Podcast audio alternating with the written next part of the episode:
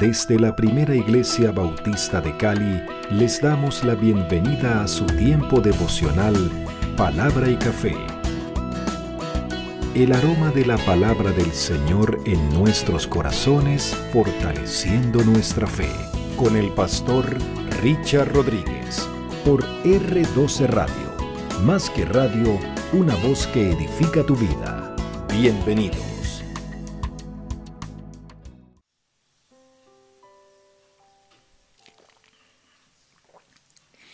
Muy bien, mis amados, vamos al punto para hoy. Señor, tú estás conmigo. Mis planes son tuyos. Tú eres mi esperanza. El Salmo número 14, vamos a ubicarlo, o mejor dicho, está ubicado junto con otros más, pero que hemos tenido la secuencia, el Salmo 12, 13 y 14 son calificados como salmos de lamentos o súplicas, lo dijimos, individuales o colectivas, tanto por petición de auxilio ante alguna aflicción, como por alguna petición eh, colectiva, por alguna necesidad, eh, bien sea una calamidad nacional implorando ayuda, una sequía, una epidemia o pandemia, sí, sí, sí, sí, o una grave derrota militar. Ya lo habíamos dicho de esa manera. Pero eh, para decirles que el Salmo 12, 13 y 14 van calificados de la misma manera, pero este 14 tiene una variante importante que ya vamos a ver. Dice el Salmo 14 en mi versión Reina Valera del 95, edición de estudio, déjeme ver, tengo por aquí eh, la nueva traducción viviente, no le tiene título, por lo menos no en la versión que aparece aquí en la internet. Y la traducción del lenguaje actual sí tiene un título que dice los malos rechazan a Dios. Dice necedad y corrupción del hombre. Título para el Salmo 14, Reina Valera del 95, edición de estudio. Tiene un paralelo para el Salmo o con el Salmo 53, versículos del 1 al 6. Es decir, el Salmo 14 del 1 al 6, porque tiene siete versículos, el Salmo 14 está en un paralelo con el Salmo 53, que no recuerdo cuántos versículos tienen, o tiene el Salmo 53, déjenme ver, tiene seis exactamente, exactamente, eh, y es prácticamente un paralelo en cuanto eh, a la comparación de las palabras, alcanzaría entre un 90-95% de, de igualdad, de semejanza. Entonces es muy, muy, muy, muy, muy paralelo el Salmo 14 con el 53. Bueno, les decía entonces que por el tratamiento del contenido que se enfoca más eh, o de una manera muy fuerte en los necios. Ya vamos a hablar de ello. Pudiéramos calificar, digamos, una intención del Salmo 53, perdón, del Salmo 14, nuestro salmo de hoy, de una intención sapiencial, de sabiduría. Porque precisamente lo que es la necedad, la insensatez o la sensatez con la sabiduría, eh, el comportamiento, el buscar de Dios, el rechazar a Dios, la conducta del necio, la conducta del sabio, son más temas sapienciales y de sabiduría que eh, otros temas piadosos como tal. Pero obviamente eh, en el Antiguo Testamento el, el, hebreo antiguo no concibe una separación de estas cosas, sino que la piedad y la sabiduría, el comportamiento, la conducta, la relación, eh, las interrelaciones, todo va unido, todo va dentro de lo mismo. Entonces, eh, podemos decir que hay una muy fuerte eh, intención o inclinación en el Salmo 14 en lo que tiene que ver con la sabiduría. Vamos, vamos. Dice. Al músico, al músico principal, Salmo de David, eh, lo que quería leer es necedad y corrupción del hombre. Déjenme leer, déjenme leer. El Salmo 14 es una denuncia profética de los pecados que corresponden a la sociedad. Comentario, comentario de la Reina Valera del 95 denuncia profética de los pecados que corrompen a la sociedad. La raíz de todos esos males es la negación de Dios, que el Salmo califica como la mayor insensatez. Un café por eso. Sí, señor. Entonces, el Salmo con esa intención y con esa denuncia, según el comentario, tiene también una faz, un colorario, una, no un colorario, sino una, una característica más bien de tipo profético, porque denuncia la pecaminosidad del necio, la razón del necio, y eh, por la cual dice, eh, por lo cual expresa su necedad y además los resultados de esta necedad. Ya vamos para allá, ahora sí, ya vamos para allá. Mire, dice el necio en su corazón, no hay Dios. Se han corrompido, hacen obras despreciables, no hay quien haga lo bueno. Permítanme leer otra vez un comentario de la Reina Valera del 95. Dice, más que hacer una profesión de ateísmo, porque el necio en su corazón dice, no hay Dios, como diciendo, soy ateo, pero obviamente no es un ateo académico, no es un ateo que tras sus estudios profundos de reflexión, de teología, de, de filosofía y toda la cosa, ha, ha llegado a controvertir y ha tomado una posición académicamente hablando, diciendo, yo creo que no hay Dios por esto y por esto y por esto. Ahora mismo con el auge de la ciencia y todo esto, hay quienes se basan en ello también. Pero bueno, no, dice, más que hacer una profesión de ateísmo, el necio niega o pone en duda que Dios intervenga activamente en los asuntos humanos. Dios no se va a meter Dios se olvidó de nosotros, no, no está aquí. La consecuencia inmediata de esta negación práctica de Dios es una conducta perversa, perversa. Un café por eso también. Mm. Y nos vamos ubicando, nos vamos ubicando. No se trata del ateísmo como quien dice, Sí, tuve un proceso académico y considerando posturas y considerando la Biblia y qué tal, he llegado... No, no, no, estamos hablando de eso. Estamos hablando de un necio. ¿De, un, ¿de quién estamos hablando? Venga, les digo por aquí. Necio o persona necia persona que insiste en, sus, en los propios errores o se aferra a ideas o posturas equivocadas, demostrando con ello poca inteligencia, dice aquí, pero en realidad es poca sabiduría. ¿Por qué? Porque mis amados, se puede ser inteligente, pero se puede ser un necio, un necio inteligente. Ya ustedes van a saber por qué, ya van a saber por qué. El término necio que aparece allí en hebreo, pónganle cómo se pronuncia. Naval, Naval, N-A-B-A-L, Naval.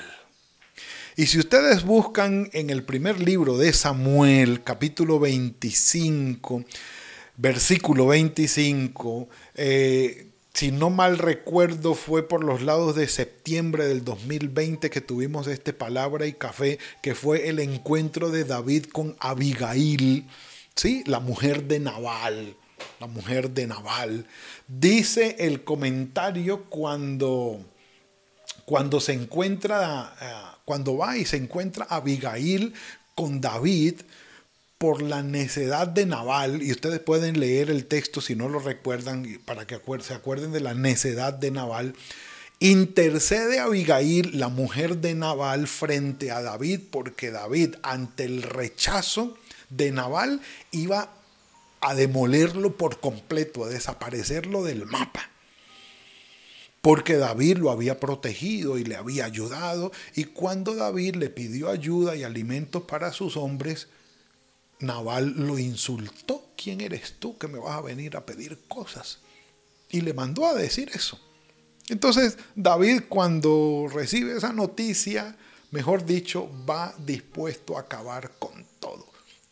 Intercede Abigail, una mujer sabia, hermosa, inteligente. Tanto así que ya conocemos en qué termina la historia. Y Abigail dice de su esposo a David, le dice a David, no le hagas caso ahora o no le haga caso ahora mi señor a este hombre perverso de Naval, porque conforme a su nombre así es él. Él se llama Naval y la insensatez lo acompaña. Pero yo, tu sierva, no vi a tus mensajeros y aquí estoy. Podemos leerlo, podemos leerlo en el primer libro de Samuel, capítulo 25. Sí, Naval significa necio, estúpido. Es el comentario que tiene la Reina Valera abajo, la del 95, con respecto al nombre de Naval. Entonces, dice el necio en su corazón, no hay Dios y como resultado se han corrompido, hacen obras despreciables, no hay quien haga lo bueno. Profético, sí. Hay una denuncia profética también de Miqueas, siglo VIII antes de Cristo. Miqueas capítulo 7, versículos 3 y 4a. En la Reina Valera contemporánea está eso.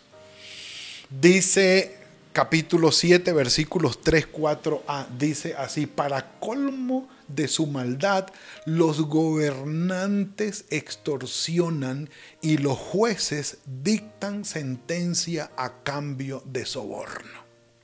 Siglo octavo antes de Cristo, no se me confundan. Siglo octavo antes de Cristo, no se me confundan.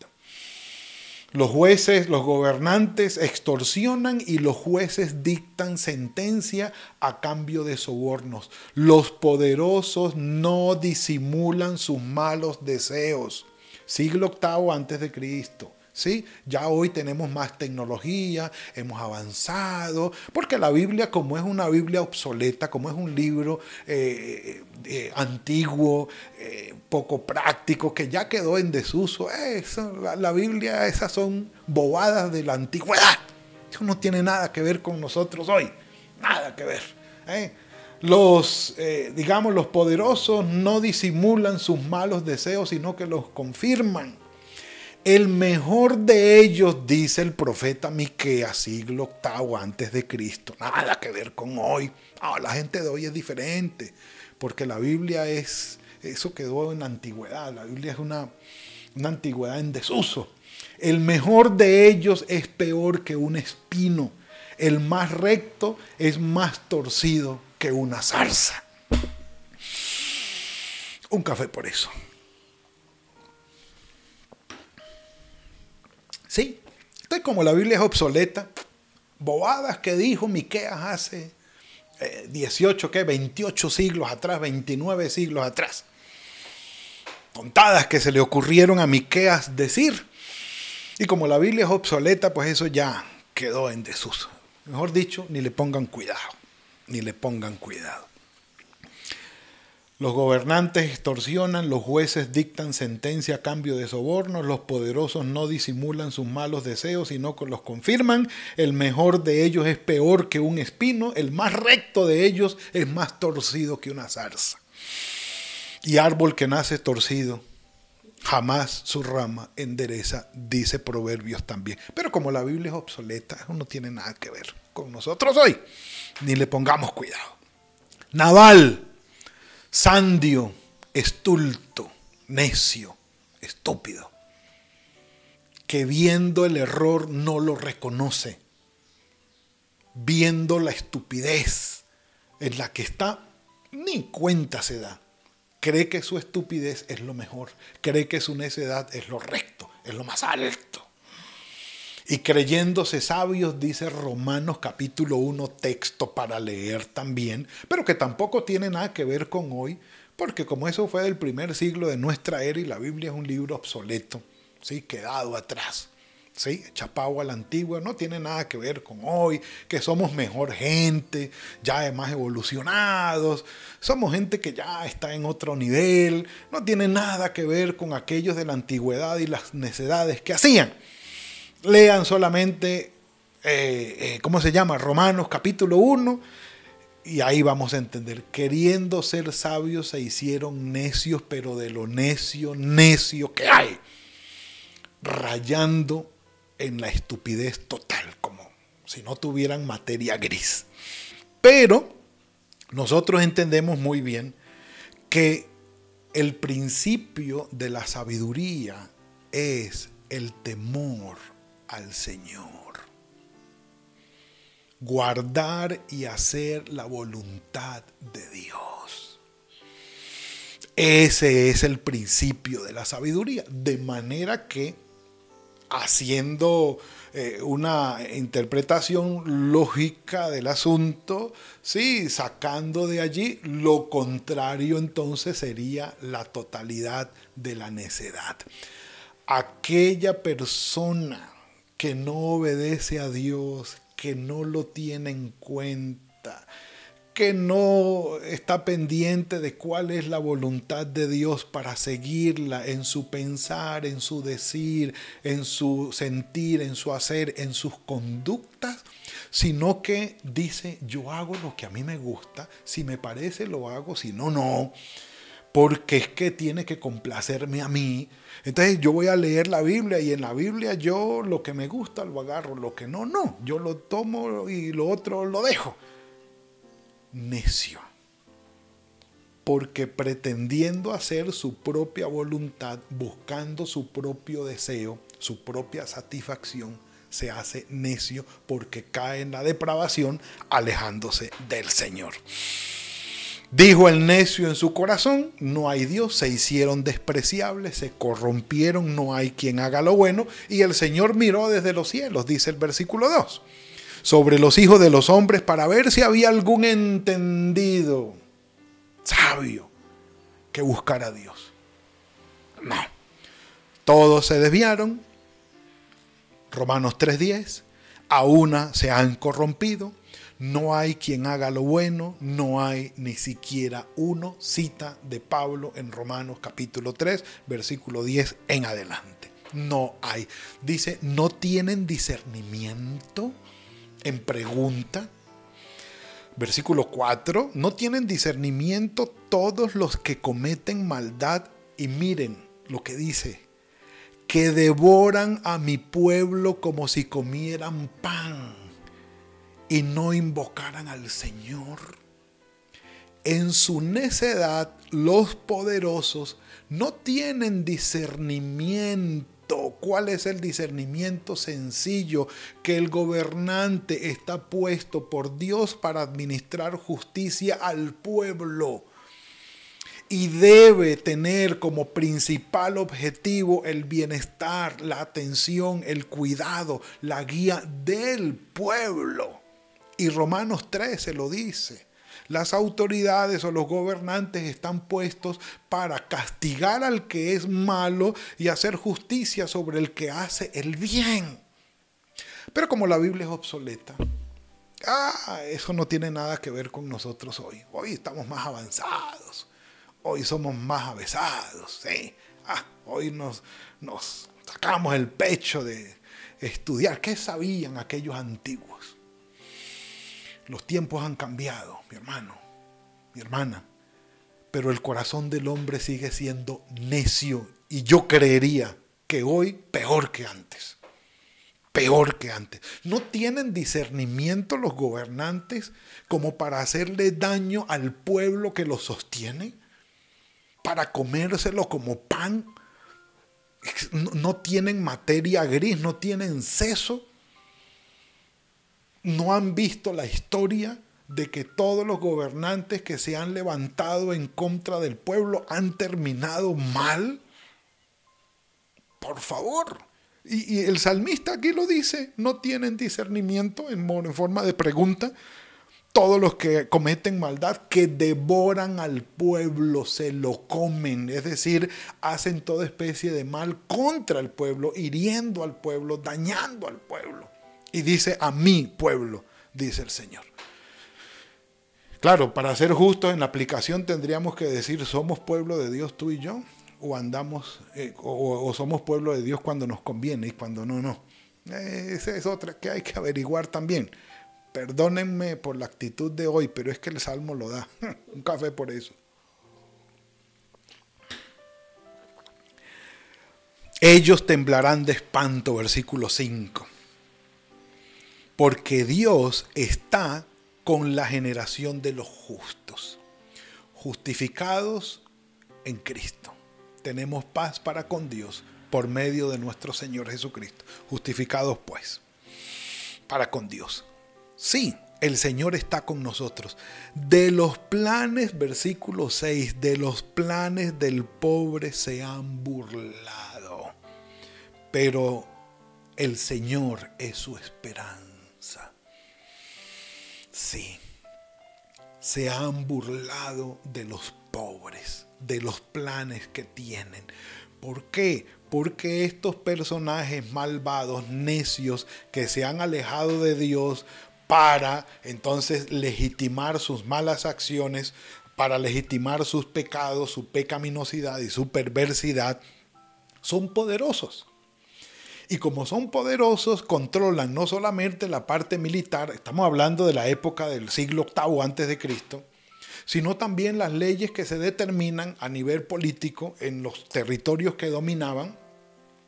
La parte económica, ellos decían cuánto impuesto se pagaba y cuánto no, y cuántas veces cobraban sin importarle nada. Siglo VIII antes de Cristo siglo VIII antes de Cristo, y se burlaban de los pobres. Ja, mira, este está planeando hacer casa, comprar casa por aquí en Judá, en Belén, no sé qué, comprar un terreno, no sabe lo que se le viene encima.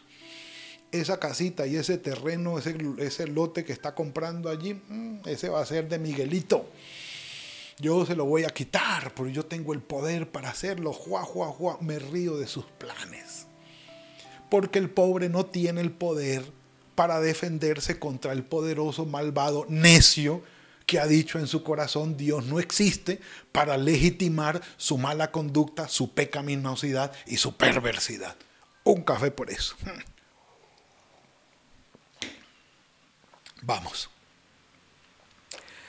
Ah, si de Sión viniera la salvación de Israel, cuando Jehová o cuando el Señor haga volver a los cautivos de su pueblo, se gozará Jacob y se alegrará Israel. Es una mención al cautiverio.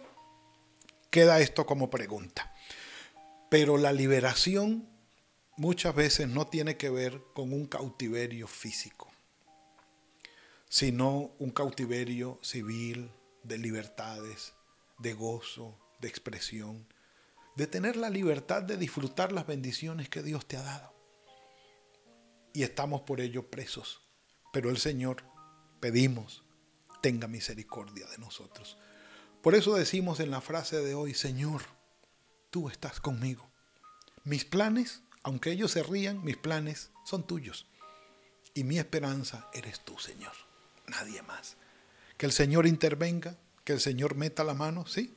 Ellos temblarán de espanto, porque Dios está con la generación de los justos. Oremos, oremos. Oremos, busquemos del Señor. Si ellos son necios, seamos nosotros sabios y esperemos en nuestro buen Dios, mis amados. Y que la misericordia del Señor esté sobre nosotros para guardarnos de cualquier necedad, mantenernos en su voluntad que haya paz en nuestros corazones sabiendo que Él está en control de todo cuanto ocurre. Son necios, se han pervertido y son poderosos, que el Señor tenga misericordia, porque lo que viene para ellos no es nada bueno. Y bendito sea el Señor que nuestras vidas y nuestras familias están en sus manos. Padre, gracias por este regalo que nos has dado hoy. Gracias por este alimento que llega a nuestro corazón. Señor, impotentes nos servimos, nos sentimos muchas veces por las eh, injusticias, Señor, por todo lo que nos cubre y tú lo sabes mejor que nosotros. Ten misericordia, te lo rogamos. Ayúdanos, Padre, en el poder de tu Espíritu Santo, que tu paz inunde nuestros corazones. Que nos des la sabiduría, Señor, para seguir, salir adelante a pesar de todas las circunstancias que nos rodean.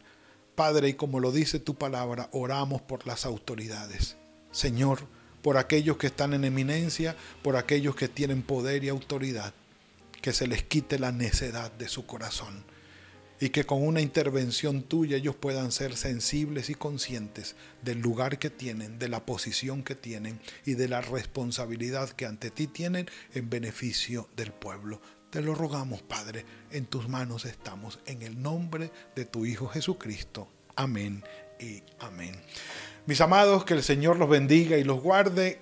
Una bendición compartir este tiempo con ustedes y las parejas, las parejas, nos vemos hoy viernes a las 8 de la noche. Las parejas vamos a tener un conversatorio muy, muy agradable en lo que tiene que ver un foro, en lo que tiene que ver con eh, la violencia en la pareja y el perdón. Estaremos hoy con Mami, eh, con Samuel y Blanca, estaremos con eh, Humberto y Lina para compartir este hermoso tiempo de foro con las parejas. A las 8 de la noche nos vemos hoy y mañana, si el Señor lo permite, a las 7 de la mañana, palabra y café. Sí, Señor.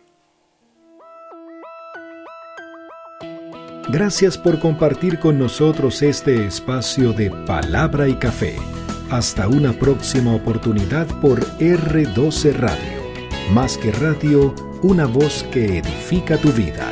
Que Dios les bendiga.